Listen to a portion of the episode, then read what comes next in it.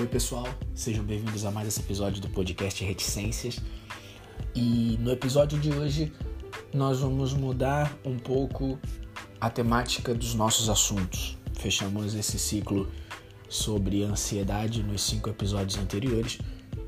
E a partir desse eu gostaria de falar sobre nossa contribuição e o impacto que a gente causa em sociedade. A nossa contribuição social através do nosso comportamento, através do nosso desempenho como pessoa e aquilo que a gente faz de propósito e às vezes sem querer, os impactos que a gente gera sem querer e os impactos que a gente pode gerar de propósito se tivermos foco, se tivermos a ideologia correta, se tivermos uma percepção adequada de que tudo aquilo que a gente faz gera um impacto no micro e também pode gerar um impacto no macro, que é aquilo que a gente faz gera um impacto, gera uma referência naquilo que está do nosso lado, no pequeno ambiente que nos cerca e que também pode se ampliar para tudo ao nosso redor.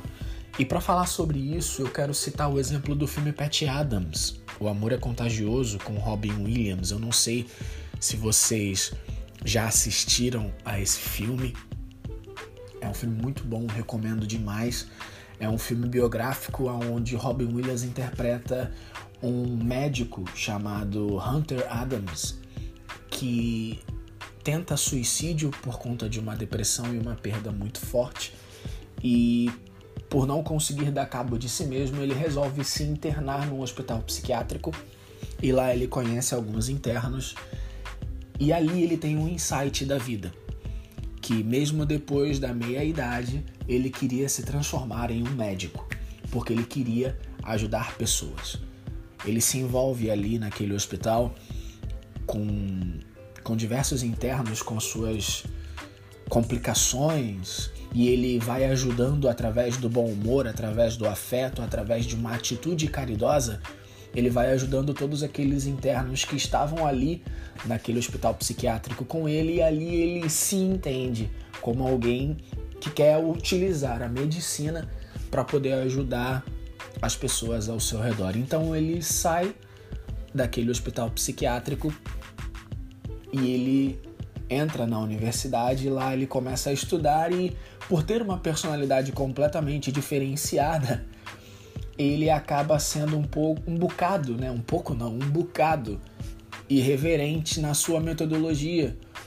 A forma como ele se comportava no campus, a maneira como ele lidava com todas as estruturas rígidas de uma escola de medicina a respeito do trato com o paciente, a respeito do trato com os seus superiores, a forma como ele se colocava. E o Pet, como foi apelidado, ele agia de uma forma completamente controversa. Ele se fantasiava de palhaço para visitar crianças com câncer no setor infantil do hospital. Ele se fantasiava de fada do dente para poder brincar com, com pacientes em estado terminal, porque ele queria não apenas, assim como ele dizia, ele não queria apenas curar um mal, mas ele queria também proporcionar qualidade de vida. Ele não queria simplesmente ser um médico distante que resolvia a sua doença, mas quando não fosse possível resolver a sua doença, ele queria proporcionar para os seus pacientes qualidade de vida para se despedir. E tem um momento, né, que ele acaba gerando um confronto muito grande com a reitoria da faculdade, aonde o reitor meio que o bloqueia de fazer o que ele estava fazendo, dizendo que envergonhava o setor, dizendo que ele trazia uma, um desrespeito à área da medicina, e então uma conferência com a reitoria, como uma espécie de, de tribunal, começa a, a conversar com ele, a, a, a tratá-lo como um réu ali, né? Porque ele está sendo tratado como um réu de fato, aonde é feita uma análise e um julgamento sobre a conduta dele como estudante e se ele se formaria em medicina ou não. Ele tinha excelentes notas, mas ele tinha essa conduta controversa.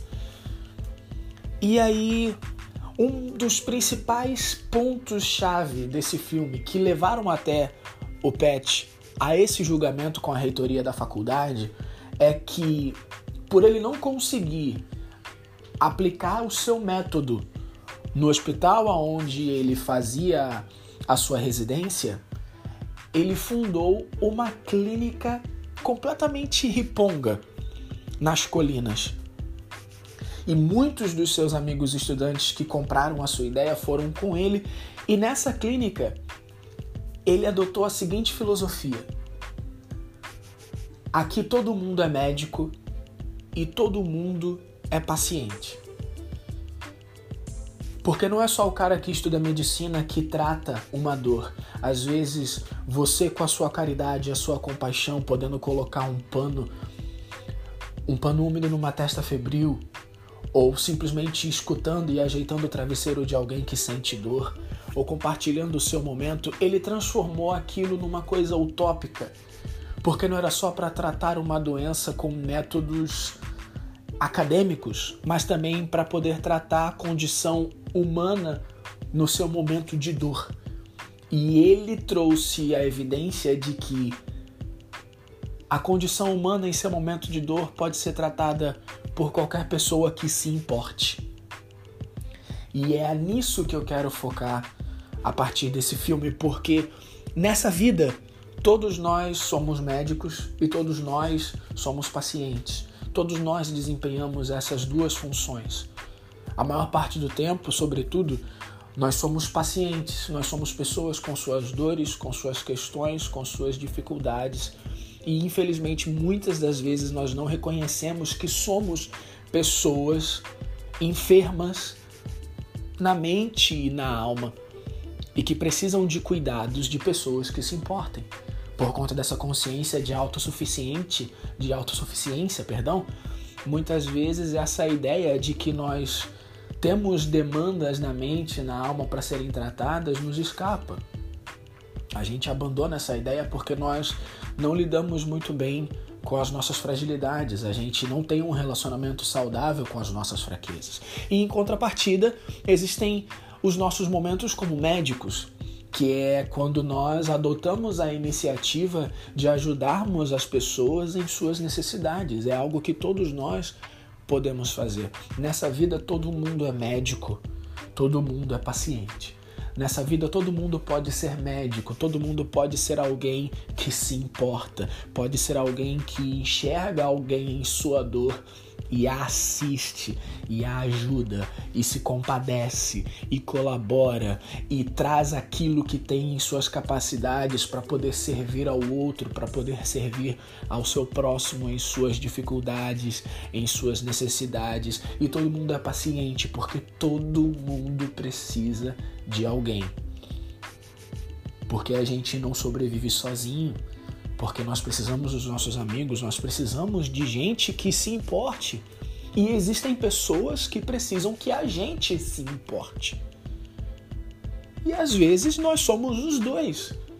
Temos momentos da nossa vida em que precisamos de alguém que se importe conosco, e existem momentos da nossa vida em que nós precisamos se importar com o outro, às vezes ao mesmo tempo. Eu sei que isso parece muito genérico de se falar, mas eu acho que o óbvio precisa ser dito porque essa consciência de responsabilidade com o outro, com o próximo, meio que nos escapa, sabe? Nos dias de hoje, pelo menos no contexto onde eu, Rafael, estou inserido, isso escapa muito. Porque existe uma série de pessoas com demandas na sua mente, na sua alma, no seu coração, pessoas com com o seu estado de espírito quebrado, pessoas sofrendo de depressão, pessoas sofrendo com dúvidas na vida e, sabe, sentimentos e, e estados de espírito e de consciência que as torturam e elas estão imersas em solidão e às vezes elas estão cercadas de pessoas na mesma condição que não têm possibilidade de ajudá-las naquele estado. E eu vejo bem poucas pessoas realmente tendo a iniciativa de ajudar. Eu faço parte de um movimento voluntário chamado Fé com Obras. Então a gente vira e mexe, nós vamos para diversas regiões carentes para poder entregar alguns mantimentos, mas também para visitarmos as casas e mostrar para as pessoas que a gente se importa, para poder sentar, bater um papo, porque às vezes você pode chegar e até dar dinheiro e dar tudo o que você pode dar, mas muitas vezes essas pessoas entre, sabe, entre a pessoa que ajuda e a pessoa que é ajudada, parece que não existe uma ponte humanizada. Não existe uma ligação, uma conexão. Porque simplesmente você vai lá, deixa o que tem que deixar, mas não gera aquela conexão humana com a outra pessoa, como alguém que realmente está se importando com, a, com aquela pessoa. E a gente faz isso, a gente visita as casas, a gente conversa, a gente guarda os nomes, a gente bate papo, a gente entra em contato, a gente visita, a gente se relaciona. Todo mundo é médico, todo mundo é paciente. E aliás, eu me enquadro muito nessa realidade porque quando eu comecei com Fé com Obras, eu tive a oportunidade de entrar lá pensando que seria médico e sair de lá paciente. Porque pessoas que principalmente uma pessoa em especial, que é a dona Lady, que estava numa condição bem diferente da minha, muito mais humilde, passando por dificuldades, passando por suas lutas, foi capaz de me ensinar e foi capaz de me fazer mais bem do que eu pude fazer por ela. No seu jeitinho, na graça como ela enxergava a vida, na sua humildade, na sua fé e no seu carinho. Você não sabe de onde a ajuda vai vir. Mas muitas vezes você também tem que aprender a bater no peito para dizer: beleza, eu vou ajudar. Beleza, eu vou fazer. E se importar. E se importar de verdade. E fazer de verdade. Não é só esperar que o outro faça ou se queixar por aí que ninguém ajuda ninguém e você está sentado às vezes no seu sofá com seu telefone na mão, vendo o mundo inteiro desmoronar sem fazer parte da solução. Pensa nisso. Você pode ser médico. Porque você também é paciente. Você pode fazer alguma coisa. E tem alguém que pode fazer alguma coisa por você.